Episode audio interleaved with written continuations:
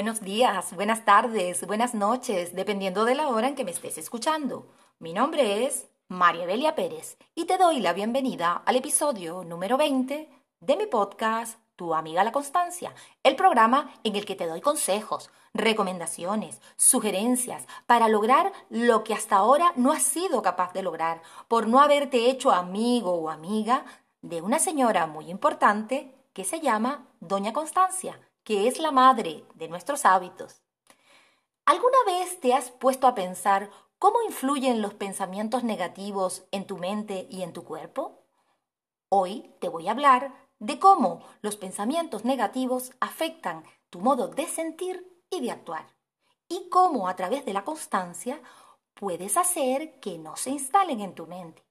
Como siempre, quiero comenzar diciendo que no me considero una experta en la materia, pero sí que he leído muchísimo y sobre todo que me apasiona este mundo de la neurociencia. Hoy voy a intentar explicarte de la manera más sencilla posible todo este proceso, con el único objetivo de que lo entiendas de una forma clara y sobre todo que comiences a poner en práctica algunos consejos para evitar que se alojen en tu cabeza esos pensamientos negativos. Vamos a comenzar.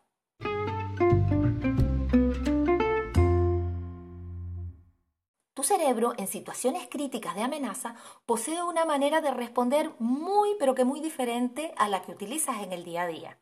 Ante una amenaza, activa un sistema neuronal de respuesta súper rápida que pone en marcha una serie de comportamientos y de respuestas hormonales que tienen como único objetivo sobrevivir.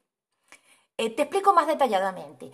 Cuando tu cerebro detecta una amenaza, lo que hace es que activa su modo de lucha o huida. Te pongo un ejemplo. Tú estás en la oficina trabajando normal, de repente suena una alarma de incendio y comienzas a ver que la gente empieza a moverse, comienzas a ver humo. Ante esa alarma que indica que se está produciendo un incendio en el lugar donde te encuentras, el cerebro inmediatamente para protegerte activa en la amígdala el modo de lucha o huida. Amígdala, no sé si te recuerdas, en otros capítulos anteriores te hablaba de la amígdala, que es un órgano que está en el cerebro que no tiene nada que ver con nuestra amígdala que tenemos en la garganta.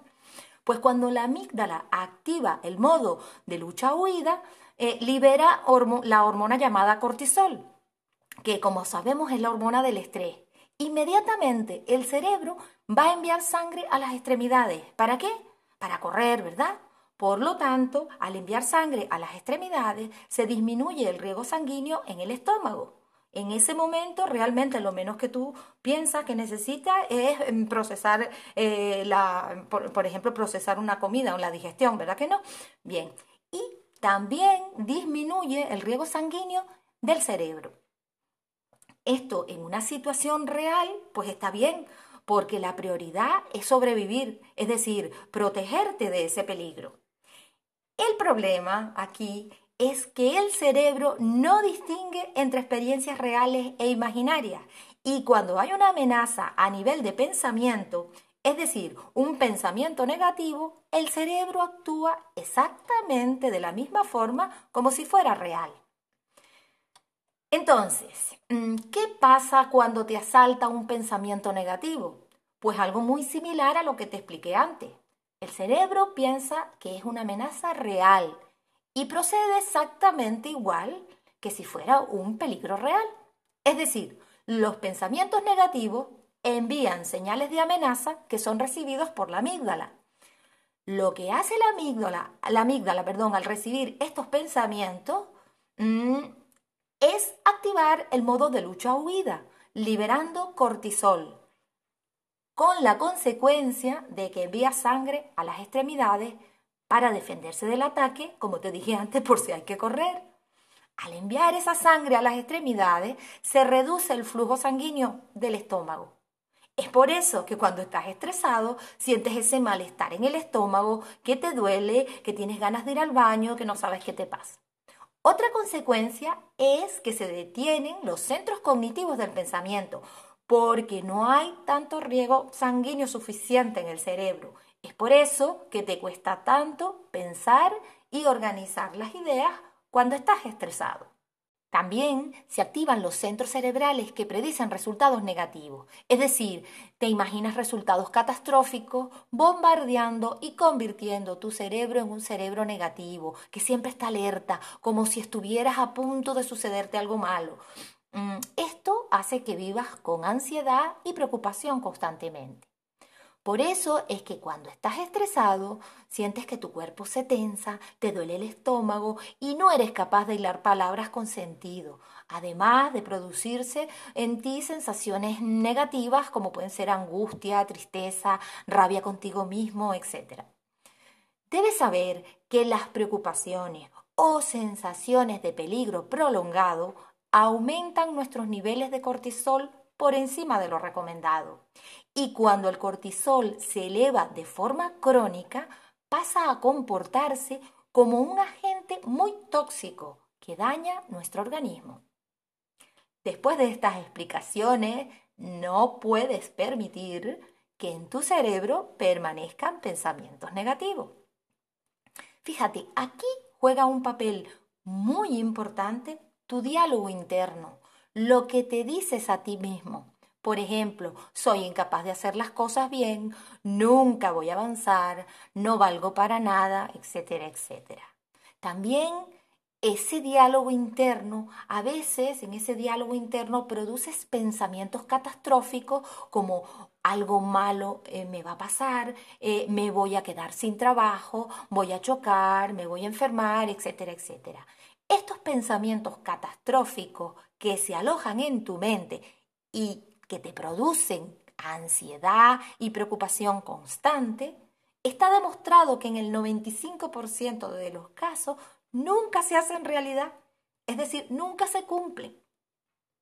Ahora yo te pregunto, ¿dejarías estar en tu casa a un amigo que constantemente te está insultando, te dice cosas malas y negativas de ti, o te dice mm, cosas malas que te pueden pasar? Me imagino que no, ¿verdad? De forma amable lo invitarías a que se vaya. Pues eso mismo es lo que tienes que hacer con tus pensamientos negativos. Tu mente es como tu vivienda, tienes que verlo como tu vivienda, un lugar sagrado. Por lo tanto, solo debes permitir que permanezcan en ella aquellos pensamientos que te ayuden, que te reconforten y que te hagan avanzar. Por esta razón, debe haber un vigilante allí en la puerta para solo dejar que permanezcan en ella aquellos pensamientos que te interesen a ti. Ahora bien, ¿cómo puedes combatir esos pensamientos negativos? Te voy a dar algunos consejos. Primero que nada, identifica ese pensamiento. Una vez que lo tengas identificado, cuestiónalo eh, plantéate que no tiene que ser así como lo estás pensando. Dale la vuelta. Es decir, interrumpe la actividad de la amígdala enviando mensajes positivos para romper el ciclo de negatividad. Por ejemplo, ante un pensamiento de mm, me va a salir mal el examen, pues nárrate una historia en el que te imagines resultados positivos. Puedes decirte a ti mismo que lo vas a lograr, que todo saldrá bien, que aunque te cueste, lo vas a conseguir porque has estudiado lo suficiente. Otra recomendación que te puedo hacer es, usa siempre un lenguaje positivo, tanto cuando hablas con los demás como cuando te hablas a ti mismo, cuando piensas. Es decir, de ahora en adelante debes estar muy pendiente de lo que le dices a los demás y también de lo que te dices a ti mismo. Otra recomendación que te puedo dar es mantén una actitud positiva previa a cualquier circunstancia que vaya a sucederte. Por ejemplo, imagínate, tienes una entrevista de trabajo o tienes un examen o una cita importante con alguien que te interese.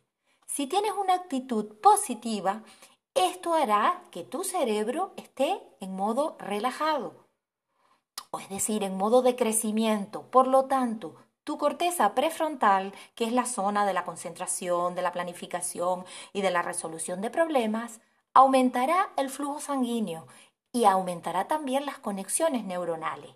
Y esto va a hacer que actúes de una manera adecuada. Otra recomendación, pues mucho cuidado con el autosaboteo a ti mismo. Eso de no voy a poder, no lo lograré, no sirvo. Fuera el autosaboteo. Cámbialo por pensamientos positivos de si puedo, si soy capaz. Eh, también mm, practicar ejercicios de respiración consciente, como te he hablado en, otras, eh, en otros capítulos, en otros episodios, para mí es muy importante. Hacerlo todos los días, al menos durante cinco minutos, hasta convertirlo en un hábito. Esto, a la larga, lo que te dará es serenidad, tranquilidad y eliminará esos pensamientos negativos. Por último, haz ejercicio físico regularmente, ya que además de bajar los niveles de cortisol que se producen eh, cuando se instalan esos pensamientos negativos, el hacer ejercicio físico genera endorfina, que es la hormona que nos hace disfrutar de la vida. Y hasta aquí el programa de hoy.